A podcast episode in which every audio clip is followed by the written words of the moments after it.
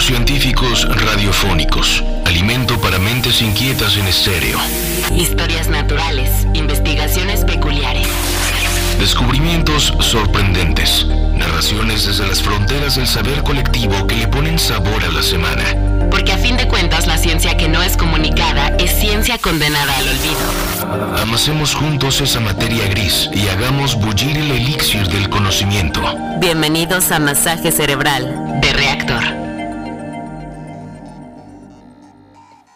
Muy buenas tardes, muy buenas tardes, bienvenidos y bienvenidas sean todos y todas ustedes a su masaje cerebral en Reactor 105. Está conmigo mi queridísimo co-conductor de este programa y el hombre de la sabiduría de la ciencia, el maestro Andrés Cota. ¿Cómo estás, carnal? Me abochornas, me abochornas, Claudio. Este, bueno, contentísimo aquí de una vez más despegar el masaje cerebral. Buenas tardes a todo el sabio auditorio. Y buenos días, buenas noches a quienes nos escuchen en el futuro, ¿no? Porque recuerden que si se pierden un episodio o quieren compartir alguno que les gustó, pues ya estamos llegando a todas las plataformas de su preferencia, ¿no? Es correcto. Es un podcast, quizá un podcast un tanto austero, ¿no? Pero es una manera de compartir el audio, de volverlo a vivir, aunque no sea de manera presencial. Así que, bueno, por favor, síganos y compartan. Y me parece, Claudio, que para hoy deberíamos hacer un viaje, ¿no? Te, voy a llevar, los voy a llevar de viaje a uno de mis lugares más favoritos del mundo. Ajá. A ver. Entonces, para eso te quiero preguntar, ¿qué tanto sabes de las Galápagos, Claudio? ¿A qué te suenan? Híjole, mira, sé dónde están geográficamente y sé que, que hay una historia importante con Darwin. Eso es. Hasta ahí, hasta ahí llega mi conocimiento de las Galápagos. Sé que están al lado de Ecuador, sobre el Ecuador.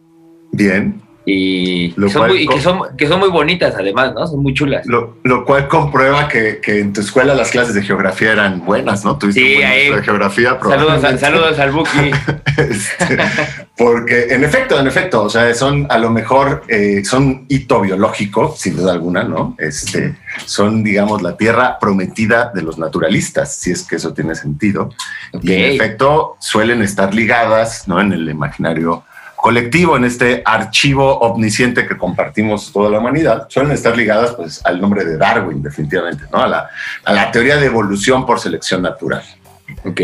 En un ratito, en un par de bloques, vamos a desmetificar un poco eso, mi querido Claudio, pero para empezar creo que hay que presentar el sitio, ¿no? ¿Dónde estamos? ¿Dónde estamos? ¿A dónde estamos yendo? En efecto, está en aguas ecuatoriales, frente al Ecuador, ¿no? Frente al, país Ecuador, sobre la línea del Ecuador. El, Ecuador, la línea del Ecuador pasa justo en la mitad de la. O sea, no hay falla. No, hay, no, es difícil, no es difícil dar con ellas. Pues. Lo que pasa es que están lejos, ¿no? Ah, están a lo mejor como un poquito menos de mil kilómetros del continente. Eso son dos horas en avión o tres días en barco, ¿no? Según su elección. Wow. Y en el sentido contrario, en la dirección opuesta, lo primero que te cruzas en el globo terráqueo hacia el suroeste es la isla de Pascua, pero si te quieres ir en línea recta, la siguiente masa de tierra que te cruzaría son, es la Polinesia. Wow, Así de lejos están las Galápagos del resto del mundo, ¿no? Están aisladas, es una constelación pétrea, no es, si, la ves del aire es como una pequeña constelación volcánica que está perdida en medio de este universo marino, ¿no? Eh, y ese aislamiento del resto del mundo por un lado y entre sí por el otro, porque ya que estás a nivel del mar, en realidad las islas están bastante apartadas una de otra, las islas que conforman esta pequeña constelación de volcanes, están lejos, entonces están aisladas entre sí y del resto del mundo. Y este doble aislamiento es el factor primordial, ¿no? Para que la biota que ha florecido en ese lugar sea tan única, sea eh, singular. La mayor, no, no, probablemente es uno de los índices de endemismo más altos que existen. Endemismo es que los organismos que habitan ahí solo están ahí y en ningún otro sitio. Ok, ok. Entonces vamos por partes, son 19 islas de diferentes tamaños, algunas muy grandes, la, isla más grande es Isabela y tiene cadenas montañosas, vamos, ¿no? Pero bueno, en general la vegetación de estas islas es vegetación seca, semiárida, y el paisaje es un poco como si te imaginaras el espacio escultórico de la UNAM. Ajá me ponlo en tu cabeza el espacio escultórico de la UNAM y luego rodéalo por mar, rodéalo por mar cobalto y turquesa, ¿no? es un paisaje muy, muy curioso porque son islas volcánicas, entonces todo está formado de lava congelada, ¿no? Son estos campos de lava congelada.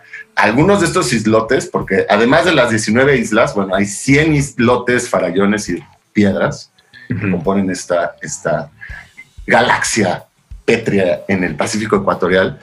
Y son muy curiosos porque cada una de estas islas, cada uno de estos islotes es como completamente distinto a los que le rodean. Es como un mundo en sí mismo, ¿no? Son como pequeños planetoides. Este, Qué loco. Algunos son pues bastante de vegetación seca y, y, algunos son plenamente agrestes, ¿no? Hay algunos islotes del tamaño de una cancha de tenis que tienen su propio volcán. ¿No? un poco como, como esos planetoides, de los planetas del Principito, ¿recuerdas? Que el Principito había planetas chiquititos en donde solo había un habitante, ¿no? Y tenía un volcán. Bueno, muy, así es muy las Galápagos. Y hay otras islas que son exuberantes, ¿no? En las islas más grandes, pues hay cadenas montañosas y en las zonas elevadas hay vegetación tropical, selva, selva baja. ¡Wow! y digamos que esta diversidad de paisaje, esta diversidad ecológica, pues es lo que ha ido haciendo que en cada isla pues, la biota, la fauna y la, y, la flora, pues se vaya hacia caminos insospechados de la evolución, ¿no? Y entonces tienes especies no solo endémicas de, de, las Galápagos, sino endémicas de una porción de tierra en particular. Ok. Por ejemplo, las tortugas gigantes, ¿no? Que es en mucho de lo que mucha gente a veces ubica de los Galápagos, ubica algunos de sus pobladores más emblemáticos. Son las tortugas gigantes y las iguanas marinas hay muchos otros, hay hasta pingüinos, ¿no? En las Galápagos hay hasta una, especie endémica de ¿Es pingüinos. Te lo juro, son pingüinos tropicales. Es el único pingüino que vive en los trópicos. Es un pingüino chiquito, así como un personaje Alicia en el País de las Maravillas. Pero bueno, hay leones marinos endémicos, hay bobos de patas azules, hay cormoranes de buches rojos, así que inflan un buche gigante rojo escarlata, hay albatros. O sea, es otro planeta por completo. O sea, sí es. Sí, sí, es, es, es, así y es el paraíso de los reptiles, porque si bien la mayoría de organismos, bueno, cada grupo de, organismos presenta cierto endemismo, en el de los reptiles, el 80% de las especies que hay ahí solo habitan ahí. Imagínate, es la gran mayoría. Cámara. Por otro lado, no hay anfibios, porque estás aquí en un, eh, ¿no? una galaxia en el medio del mar y pues los anfibios no, no logran colonizar este tipo de lugares tan remotos, ¿no? Tan apartados. Pero bueno, para eso los reptiles también. Bueno, algo, algo, algo, les tenía que faltar, pues también. No, no puedes tenerlo todo, los Galápagos. y, y, justo si por, digamos, si en la superficie la vida ya pareciera extraordinaria, la verdad es que abajo del mar es todavía más, ¿no? Porque ahí se convergen tres corrientes marinas y se mezclan aguas muy frías porque es muy profundo, ¿no? Está este, digamos, estas islas volcánicas, pero rápidamente eso cae a abismos muy profundos. Entonces se mezclan aguas de varias temperaturas, ¿no? Y eso hace un, gradiente de nutrientes que traen las corrientes. Y en las Galápagos es como un punto de, de donde converge todo eso. Y entonces encuentras ballenas, tiburones. Hay escuelas de cientos de tiburones martillo cada uno de estos tiburones martillo de 3, 4 metros y van en escuelas de 200, 300 nadando así por, por los abismos Oye, déjame, te hago una pregunta. Dijiste escuelas porque es como el equivalente a bancos de peces o parvadas de... Escualos, escualos, escuelas. escuelas. ¿Sí? ¿Sí, ¿Es eso? Sí, sí, ah, bancos de peces, escuelas de peces. Porque te juro que la primera imagen que me vino a la cabeza fue una escuela Tú pensaste en Nemo, ¿no? con tu contaminación de Pixar. Pixar, Pixar nos ha hecho mucho daño también. No todo bueno, pero, también ayuda como un referente, porque justo esos arrecifes que, que, retrata Pixar, ¿no? Esos arrecifes pristinos, que ya cada, cada vez quedan menos en, el planeta. Bueno, las Galápagos es, una, es la reserva marina más grande del mundo y está, está protegido desde los 50, ¿no? Es un parque nacional desde los 50 y es una reserva marina desde los 70 y entonces ahí sí se han conservado los arrecifes, ¿no? Entonces abajo del agua tienes, te das una muy buena idea de, pues de lo que, de lo que es un sistema marino sano, ¿no? Con un montón de pobladores. Hay, te digo, como cinco especies de tiburones y son omnipresentes, todo el tiempo los, los, ves, porque eso es un ecosistema normal, ¿no? Los depredadores claro. presentes este, tienen que comer, vamos, ¿no? También hay, hay, hay colonias muy grandes de lobos marinos, también por eso se acercan los tiburones, ¿no? Este, que y hay, hay una especie endémica de los Galápagos, ¿no? Que es un león marino de los Galápagos. Y pues se, se calcula la población es como de 50 mil, más o menos, flotante, ¿no? Hay épocas en que crece más. Este, en fin, es un verdadero paraíso, si te lo, si te lo estás imaginando, ¿no? Suena increíble. Digo, lo que he alcanzado a ver en fotos se ve muy bonito, pero lo que acabas de platicar ya suena a que es un lugar lleno de vida que muy probablemente, bueno, no, que seguramente no hay manera de ver en ningún otro lugar, ¿no? Ahora, hay, y eso con, eso te la voy a dejar para que la vayan pensando, un factor, además de esta diversidad tan singular, hay un factor que distingue a estos animales de casi todo el resto de animales en el mundo. Y fue de las primeras cosas que notó Darwin y te lo voy a dejar a que lo pienses. A que lo, okay. La pregunta antes del corte es, ¿cuál es esa característica? Que distinga a la fauna de las Galápagos del resto de fauna del mundo. Ok, velate. Venga, entonces vamos a este corte, este primer corte del masaje cerebral que estamos hablando de las Islas Galápagos y volvemos aquí en Rector 105. Ciencia que no es comunicada es ciencia condenada al olvido. Esto es masaje cerebral. Pues bienvenidos de vuelta a esta exploración de las Galápagos en el masaje cerebral. Estamos haciendo un viaje a esa constelación de volcanes que se encuentran en mares ecuatoriales, llamada las Galápagos, las Islas de las Galápagos. Y Claudio estaba a punto de decirnos qué cree que distingue a esta fauna tan peculiar del resto del mundo, ¿no? Es más allá de que sean singulares y solo estén aquí. Ajá. Sí, sí, más allá de que sean endémicas algunas. O sea, eh, toda la fauna tiene una característica común que es distinta de todas las demás. sobre todo la sí, sobre todo la terrestre, ¿no? La, que habita en las islas, la, fauna terrestre de la Galápagos. Que además es algo de lo que de los primeros apuntes que hizo Darwin al pisar las Galápagos y otros navegantes que llegaron durante el siglo XVIII y XIX. Ok, si son terrestres y es una característica común, pueden tener que ver con las patas. No, no, es la actitud, Claudio. La actitud de la fauna que habita en este Edén pristino del globo terráqueo. Porque fíjate que Darwin lo notó, es la falta total de precaución ante el visitante humano. O sea, la falta total de, de como, de, reaccionar como la mayoría de fauna que uno se encuentra. O sea, los humanos estamos más que acostumbrados a que donde irrumpimos, ¿no? Interrumpimos una escena natural, pues los organismos se escabullen, ¿no? Directamente huyen de nosotros, no, no solo de nosotros, huyen también de otros organismos.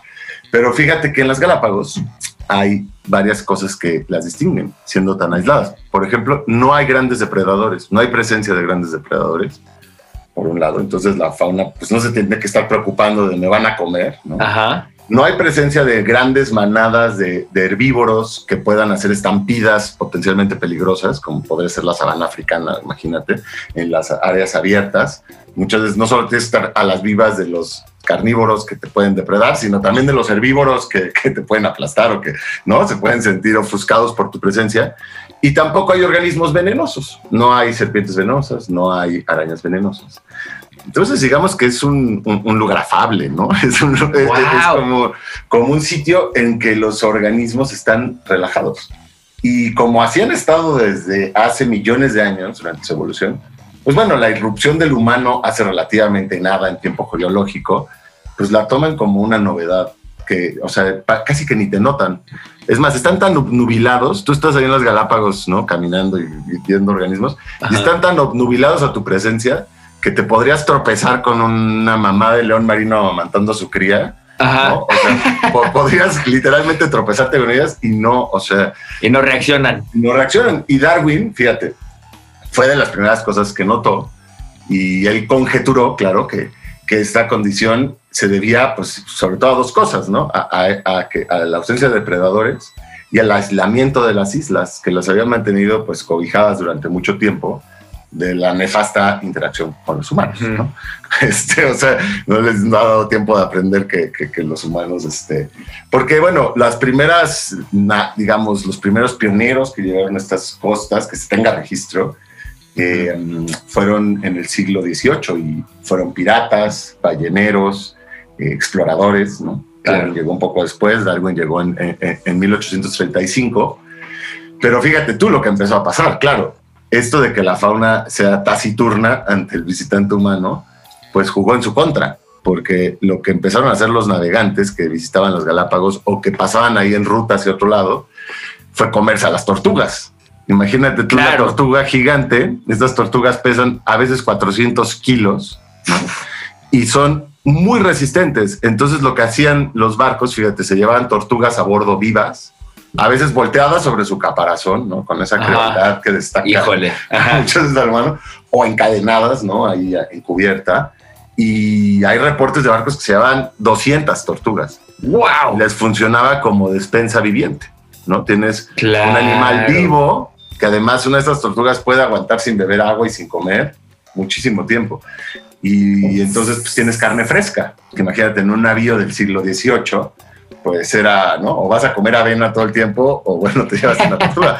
Pero la depredación fue de tal grado que en solo dos siglos se extinguieron completamente dos especies de estas tortugas Wow. Y con el resto, con algunas, hicieron un, un relajo porque las cambiaban de lugar. O sea, no estaban para nada conscientes. Incluso Darwin, cuando fue por primera vez a los Galápagos, tampoco lo estaba. Tiempo después fue que lo, llegó a esas conjeturas, pero hay muchas especies de tortugas. Era lo que te decía, está tan apartadas las islas que no solo hay una especie de tortugas gigantes, sino 14. Y estas 14 especies son a veces endémicas de un solo, de una sola isla, de uno solo de estos planetoides, y a veces va más allá, a veces son endémicas de solo una parte de cierta isla, ¿no? Solo viven en el volcán de Wolf de la isla tal, ¿no? Eh, entonces son microendemismos. Y claro, los navegantes del siglo XVIII, o sea, eso... No, pues claro que no les... entonces las cambiaban de lugar, se llevaban organismos de una isla, no imagínate, de Floreana, y la dejaban en otra, en San Cristóbal, porque les quedaba más en ruta, ¿no? Y entonces empezó a haber hibridación entre las tortugas. Esto ahora se sabe por análisis genéticos, ¿no? Pero bueno, el mismo Darwin, eh, fíjate que cuando estaba en Cambridge de estudiante, eh, fundó un club de, para comer carnes exóticas, porque pues en ese tiempo no, no se sabía la debacle y precedentes que íbamos a causar y estaba bien visto probar eh, que el paladar no este, se viera ah, eh, excitado por carnes de los nuevos territorios. Al final Darwin llegó a las Galápagos casi que ni como naturalista, eso luego fue con el tiempo, se fue convirtiendo en este gran naturalista. Llegó a las, a las Galápagos en realidad en carácter de geólogo él subió a este barco, el Beagle, el famoso Beagle. y regresó a Cambridge en, carácter de, de carnicero. no, no, no, ya, ya, iba probando cosas, ya, iba, probando cosas. Y, de hecho, por ahí hay unas citas interesantes, por ejemplo, de las iguanas de las Galápagos, dijo, concluyó. Y esto es cita textual. ¿eh? Estos lagartos, cuando se cocinan, producen una carne blanca del gusto de aquellos estómagos que están más allá de todo prejuicio. ¿no? Este, de hecho, el Beagle cuando, el cuando zarpó de, de, las Galápagos llevaba 30 tortugas a bordo. Y claro, lo que sí hizo Darwin en las Galápagos definitivamente fue colectar un montón de organismos. Y esos organismos luego fueron los que le sirvieron para amasar su teoría de evolución por selección natural, ¿no? Cuando se percató de, ay, mira, estos pinzones de las Galápagos, son los pájaros pequeñitos, ay, no todos tienen el pico igual. No, espérate, no solo tienen el pico igual, tienen el pico diferente de acuerdo a qué comen en cada una de las islas. Entonces ahí empezó pues a, ¿no? atar cabos. Atar los cabos y, empezó a amasar esta idea de que las especies pues pueden variar de acuerdo con presiones selectivas impuestas por el lugar en donde habitan, ¿no? Y que algunos organismos serán más aptos que otros y entonces será más probable que dejen, hereden sus genes y que sus hijos, ¿no? Su progenie vaya repitiendo ese carácter. Eh, en fin, pero cuando llegó a las Galápagos, que fue en repito, en 1835, iba a bordo de este barco llamado el Beagle, en el cual estuvo cinco años. Era un barco que navegó dándole la vuelta al mundo, en especial con la misión de trazar una, de, hacer una carta más fidedigna de las costas latinoamericanas. Porque pues en esa época no había Google Maps, ¿no? O sea, si no quería tener un mapa tenía que ir alguien a hacerlo análogamente. Y entonces ese Beagle fue bordeando toda Latinoamérica y, y después pasó por los Galápagos y se siguió la Polinesia. Cinco años estuvo Darwin ahí. Cámara. fíjate, en su primer acercamiento a las Galápagos, de hecho, las despreció. Decía que las comparaba con lo que uno podría imaginarse al evocar las regiones cultivadas del infierno. ¡Órale! Es que, el paisaje de las Galápagos es, francamente lunar, o sea, e, eso es bastante agreste, ¿no? Si bien en las islas grandes sí tienes partes de selva y, y de vegetación así más, más frondosa, muchas de estas islas o islotes son literalmente campos de lava así expuestos a, a las inclemencias, ¿no? No hay una sombra, no hay agua dulce. este, eh, entonces, claro, tiempo después fue que, Darwin empezó a, cobrar sentido de lo que era ese lugar y que las empezó a, a elevar a este hito biológico, ¿no? Y, y has de saber tú o han de saber ustedes, porque muchas veces se piensa que Darwin estaba en los Galápagos y escribía su teoría de evolución natural mientras estaba ahí cosa que no es cierto. Sí, sí recopiló en sus diarios anotaciones, ¿no? Pero su teoría la amasó después, ya de vuelta en Inglaterra, y se tardó 20 años en publicar El origen de las especies. De sus primeros anotaciones de ese libro a que lo acabó, se tardó 20 años. Al final es que era un libro que iba a cambiar la historia de la humanidad y él estaba muy consciente de ello. Y imagínate en ese contexto, si ahorita en algunos pueblos o en Kansas, ¿no? Tú dices evolución y está, parece que no. Este, en, en 1800, a finales del siglo XIX, mitades del siglo XIX, pues bueno, esto fue un verdadero cambio de paradigma religioso, cultural, de filosófico, de concepción misma de, de nosotros mismos y del resto de, de, organismos. En fin, entonces se tomó su tiempo, vaya, ¿no? Se tomó su tiempo el señor Darwin para más Y mientras tanto tenía este restaurante para sostener su, su carrera, su educación. Oye, qué increíble.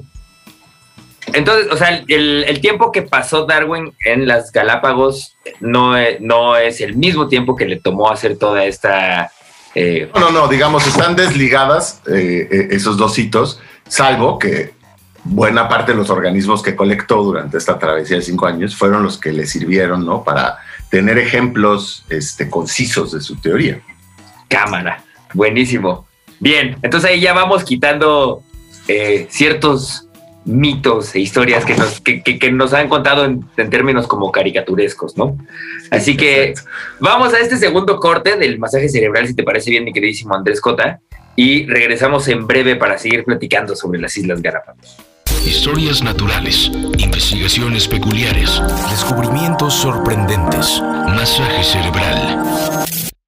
Les recordamos que para comentarios, dudas, quejas o mentadas, pero sobre todo para sugerencias de temas a tratar en el masaje cerebral, se comuniquen directamente al hashtag masaje cerebral vía Twitter y ahí estaremos atendiendo en vivo y en directo y si no también a destiempo para darles un mejor masaje cerebral.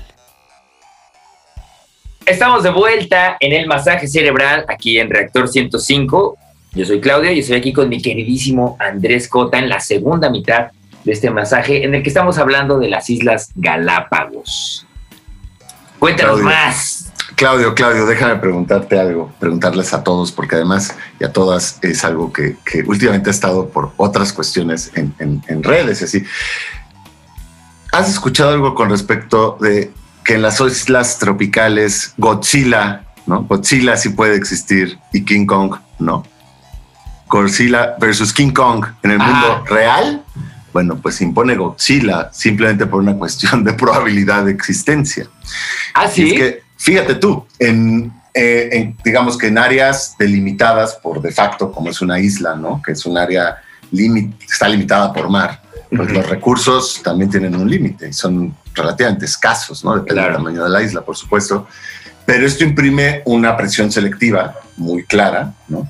Y entonces aquellos organismos que de alguna manera tienen que comer menos, este, ¿no? Eh, puede que, tengan metabolismos más lentos, eh, pues va a tener una ventaja. Y, eso pasa que los reptiles, que a lo mejor han escuchado que son de sangre fría, ¿no? no es que sean sangre fría, es que son poquilotermos, eso quiere decir que dependen de la temperatura del medio, no controlan su temperatura de manera interna, como lo hacemos los mamíferos, ¿no? Y como lo hacen la mayoría de aves.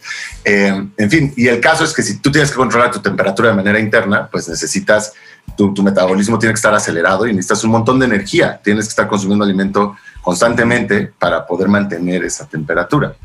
Los reptiles no, y entonces en los lugares tropicales, siempre y cuando el, digamos, el ambiente, el, el clima sea el adecuado, pues tienen esta ventaja sobre los mamíferos, que es que comen menos menos veces, ¿no?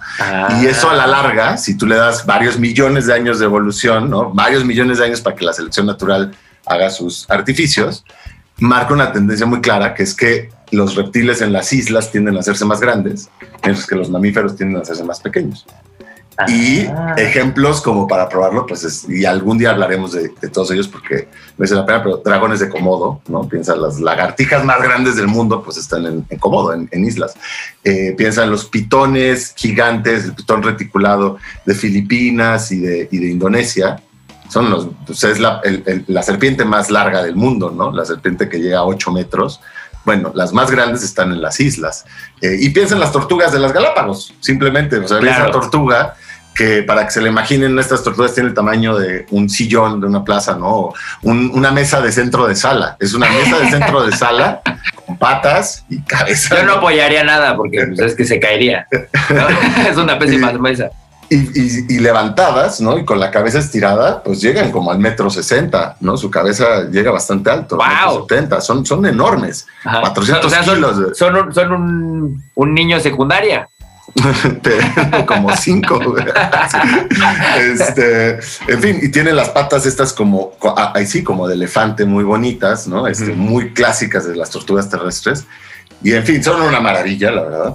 Y te estaba contando que, que hay había 14 especies. Hubo 14 especies. Hubo, en algún momento, cuando, al menos cuando Darwin empezó a hacer sus, sus anotaciones. Sí, fíjate, sí, sí. Y, y, y, bueno, hubo 14 especies y ahora sobreviven 12, ¿no? Sobreviven 12 de esas especies.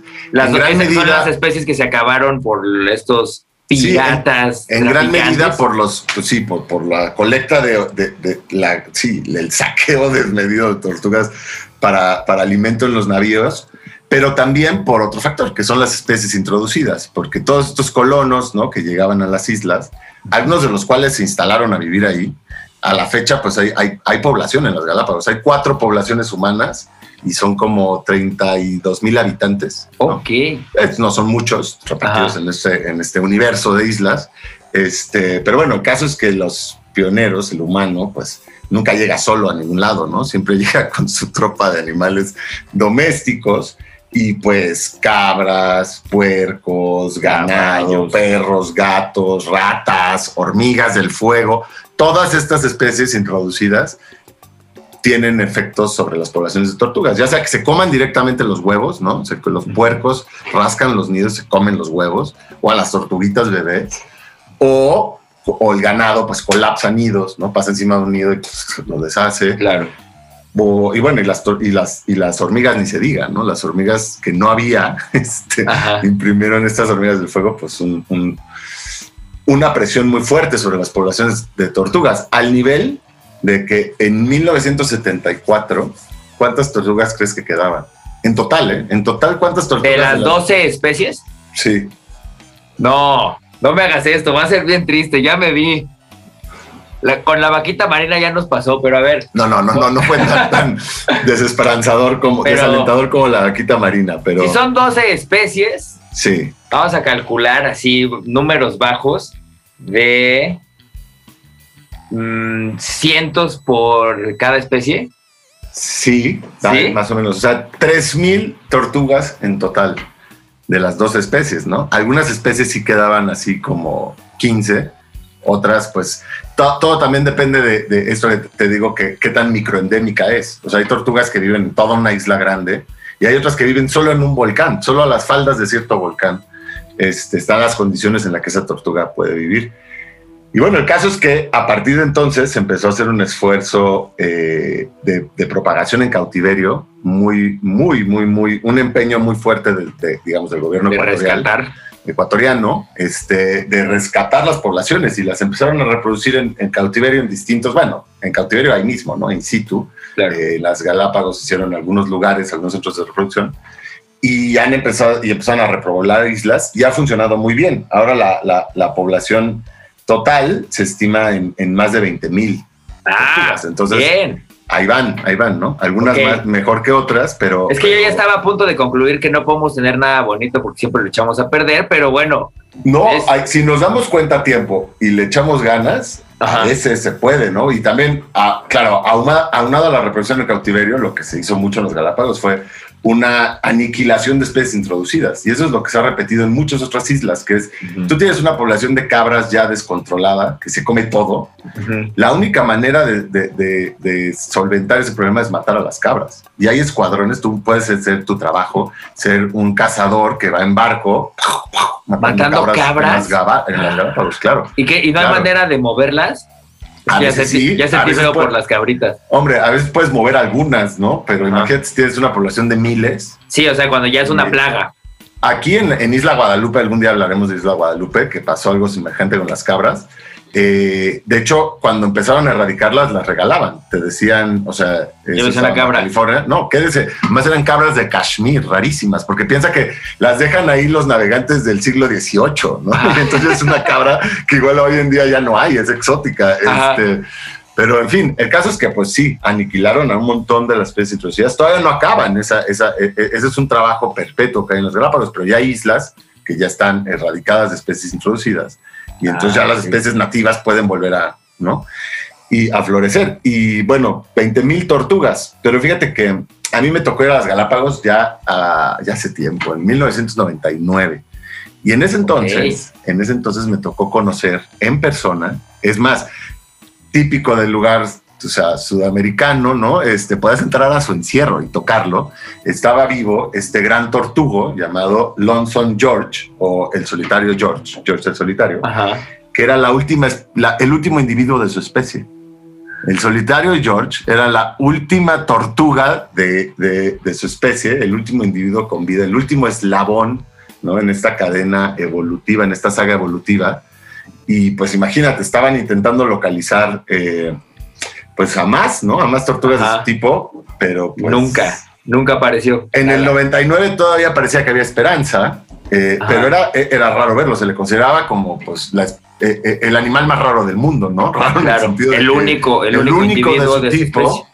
Sí, es como, eh, eh, es muy raro, es como una especie de fósil viviente, andante, Ajá, claro, claro. andante, ¿no? Como, como un eufemismo de la extinción. Era como, como ver un pájaro dodo, o sea, como ver al último dodo, Ajá. ¿no? Bueno, eso era esta tortuga. Cuando se sientan únicos, queridos radioescuchas, piensen en el solitario George y digan, ah, no, si, hay, si, hay, si hay cosas únicas. y en fin, pues sí, cuando, cuando finalmente murió en 2012, murió en el 2012 el solitario George. a la edad de... ¿Sabemos? ¿Cuánto se eh, Ya tenía más de 100 años cuando, o sea, es, difícil luego calcular la edad exacta de las tortugas, pero estas tortugas, digamos, tienen una media edad que ronda los 120 años. El promedio de vida para ellas y sus especies ronda los 120 años.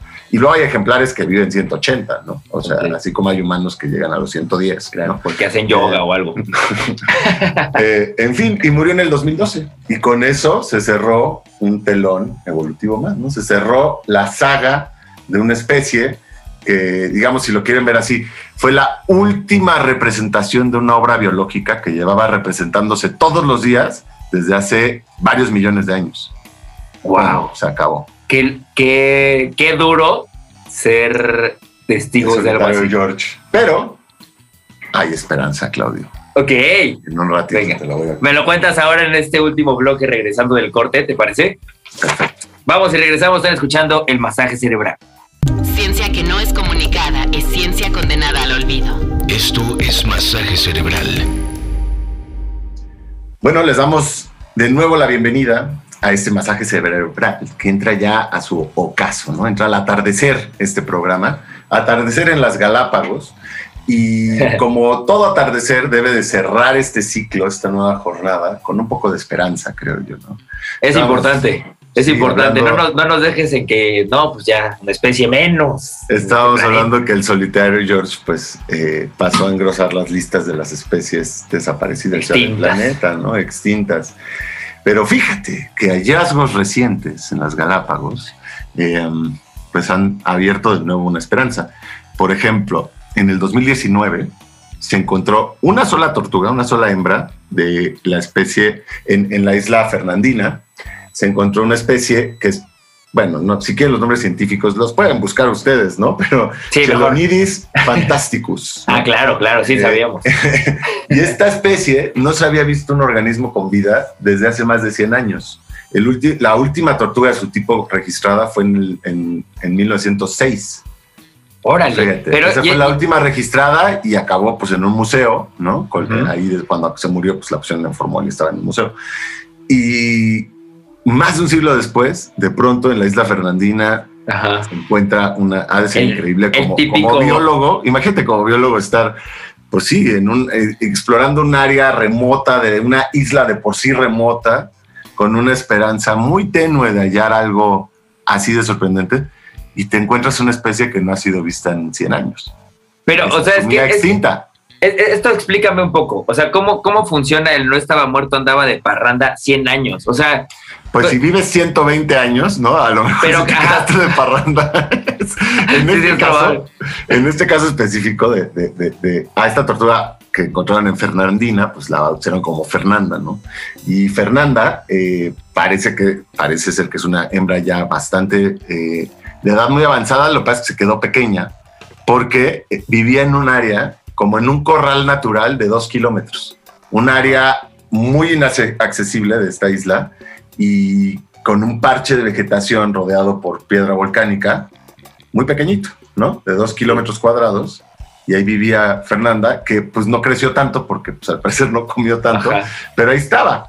El caso es que cuando pues te encuentras algo así, a fuerza piensas, ah, pues no habrá más. O sea, hay que hacer, hay que peinar la zona, ¿no? Claro. Con el solitario George se intentó ahí hubo esfuerzos, pues imagínate, internacionales. Obviamente a, George le sacaron el material genético y están muy prestos a, clonarlo. Es la, ex de este, George y entonces andaba escondida porque no le caía bien George, ya que se murió. Y era el único, y siendo el único, ¿no? Este, no, no es de la misma especie que George, tristemente. Y bueno, Fernanda ahora tiene el título de la criatura más rara del mundo, ¿no? El animal más raro del mundo. que imagínate eso también, te encuentran y te dicen, ¿qué crees? Eres el animal más raro del mundo.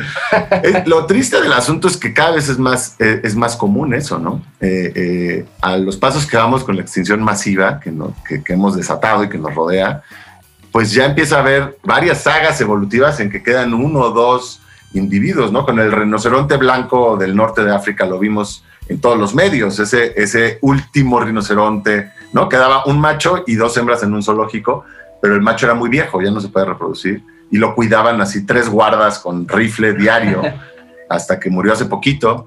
Y pues esa es la cosa, que una sola hembra, un solo macho, pues no te hacen una especie.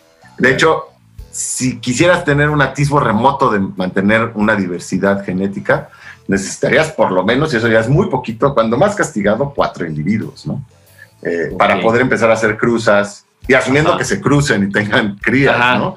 Para poder empezar a hacer cruzas intentando evitar lo más posible la monogamia. Pero incluso con cuatro, depende de la especie, a lo mejor es muy poquito. O sea que entonces eso, eso nos lleva que, más. que Adán y Eva es imposible completamente, todos seríamos ya ahorita, además, tantos años después, o sea, todos seríamos deformes, ¿no? Todos tendríamos cola de cochino y sin dientes y cualquier cantidad de, cuadros este, de, endogamia genética. Pero bueno, Fernanda va a ser la última tortuga de su tipo y está en uno de estos centros de reproducción. Pero claro, abre la, llamita de la esperanza que ocurran otros hallazgos, porque fíjate tú que en el 2020, ya en la pandemia, ya durante la pandemia, al principio de la pandemia, en el volcán de Wolf, que es el volcán más alto de las Galápagos, encontraron no una, sino 30 tortugas. Encontraron 30 tortugas que no se tenían catalogadas. Órale. Y resultó que una de estas tortugas es descendiente directa del solitario George. Ah. Tú. Sin embargo, sin embargo, y es hembra, o sea, eso quiere decir que se le podría inocular el material genético, ¿no? Y generar, pero no es una especie pura, porque lo que te contaba de que los marineros de antaño los cambiaban de lugar, bueno, pues es un híbrido. Entonces, parte de esta tortuga es descendiente directo del solitario George y, otra parte, pues, es de otras especies. Y también hay como 15 de estas tortugas son de otra especie que se consideraba extinta, la, tortuga de, de, la isla de Floreana, pero también son híbridos. Entonces ya abre toda una cosa medio, eh, ya, se vuelve algo más este, filosófico y taxonómico, ¿no? Pues si son híbridos, representan o no a la especie, pero al mismo tiempo son organismos que, de, especies que ya consideradas extintas hace mucho tiempo. fin, pero bueno, abre la llamita de esperanza que puedan acontecer otros descubrimientos. Eso sí, eso sí, las Galápagos pueden ser salvadas de la nueva amenaza que confrontan. ¿no? Ya no son los navegantes de antaño, ahora son otro tipo de navegantes. Que, por un lado están, bueno, no hay que ignorarlo, por un lado está el turismo masivo, que bueno, se controla, está limitado a 200 mil visitantes anuales, pero este turismo constante, pues claro que imprime una, un, impacto en las islas. Hay islas que están vedadas al turismo, ¿no? También lo han, lo han manejado más o menos bien. Pero bueno, el turismo es uno, pero también los buques petroleros, porque en el 2000 hubo, hubo hace poquito, hubo dos derrames, bueno, poquito entre comillas, el 2001 y 2019 hubo derrames de petróleo muy serios en las Galápagos. Eh, oh. Que uno se pregunta por qué, por qué, por qué los buques petroleros pasan por aquí, ¿no? Sí. Pero bueno, también puede ser un derrame que no es justo ahí, pero las corrientes arrastran el petróleo y fueron desastres naturales muy fuertes. Y más preocupante ahora es el arribo año con año de flotas pesqueras chinas flotas de pesquería industrial chinas. Otra vez los que amenazan con entrar a aguas de esta reserva natural, ¿no? Que es el parque natural marino más grande del mundo. Bueno, en 2020, para que te des una idea de esta amenaza, esa flota de, barcos chinos estaba constituida por 270 barcos. Y estos barcos de pesca industrial china son barcos fábrica, es un barco gigante que puede estar navegando casi que sin tocar tierra seis meses, ¿no? Siete meses. Son unos, y bueno, y hubo mucha tensión militar, incluso, ¿no? El gobierno pues, de Ecuador estaba así, ¿no? Con patrullando la reserva. Y pues los chinos estaban en este rollo de, bueno, no me meto a la reserva, pero pesco a 5 centímetros de la reserva. ¿Cómo ves, no? No te estoy este, tocando. Y pues sí tienen muchas ganas de entrarle porque pues son de las últimas aguas marinas realmente abundantes, ¿no? Claro. Eh, casi que ahora, pues donde hay vida silvestre son las áreas naturales protegidas que se logran proteger. Pero ¿dónde está la ética en los chinos? En los botes pues, chinos. No, pues, no, pues, no, O sea, también piensa que es una nación que son más de mil millones de personas. O sea, es insaciable, ¿no? ¿Cómo alimentas a mil millones de personas? Y ya, y ya se acabaron, pues, la pesca de, los mares asiáticos, pues ha estado con mucha presión y pues ha, bajado. Entonces, claro, esto nada más es para decir que hay una especie de, pues hay una especie de coda que ofrecen las Galápagos y una coda sombría para el resto de áreas naturales, que es que si no somos capaces de proteger ni a la joya de la corona, esta claro. prometida de Darwin, ¿no? Que, que bueno, está en imaginarios populares alrededor del mundo, pues ¿qué le va a pasar a los sitios menos conocidos, que están menos presentes en la conciencia de la sociedad, ¿no? Este, porque si no puedes apreciar lo que no se conoce, pues menos puedes pretender conservarlo, ¿no? Este, claro. Si no sabes que existe. Eh, en fin, eso es triste, pero bueno, por el otro lado, el gobierno de Ecuador, la verdad es que, es que ha estado férreo cuidando los Galápagos y esperemos que no vaya a, dar su brazo a torcer, ¿no? Este, saben perfectamente lo Porque además, también si lo piensas en términos políticos, pues Ecuador frente a China, ¿qué podría hacer, sabes? O sea, también... Sí, no, a lo mejor China digo, deja pasar a mis barcos y yo a cambio, ¿no? Te voy a dar tal y tal y tal y tal. Sí, si algo, si algo puede hacer China es negociar con países pequeños. Sí, lo triste es que ahora la, biota silvestre se use como moneda de cambio, ¿no? No, no, ya es que estamos... el agua también ya se empieza a usar, el agua ya figura en la bolsa, el agua dulce, entonces ya, ya, ya, de cambio. ya empecé otra vez a pensar que no podemos tener nada bonito. Estoy regresando a mi conclusión que ya había tumbado. Mira, la vida es agridulce, Claudio. La vida es agridulce, hay cosas muy bonitas y cosas muy horribles y siempre están mezcladas, ¿no? Tienes toda la razón. Toda la razón. Mi queridísimo Andrés Cota, estamos llegando al final de este masaje cerebral que versó sobre las Islas Galápagos. Ha sido un placer volverte a escuchar y cotorrear contigo. Muchas gracias. Gracias a ustedes y nos escuchamos en 15 días aquí en Reactor. Y cualquier cosa, cualquier duda, cualquier comentario, cualquier sugerencia, Comuníquense a las redes de la Sociedad de Científicos Anónimos. Twitter es arroba científicos AA. Yo estoy como arroba.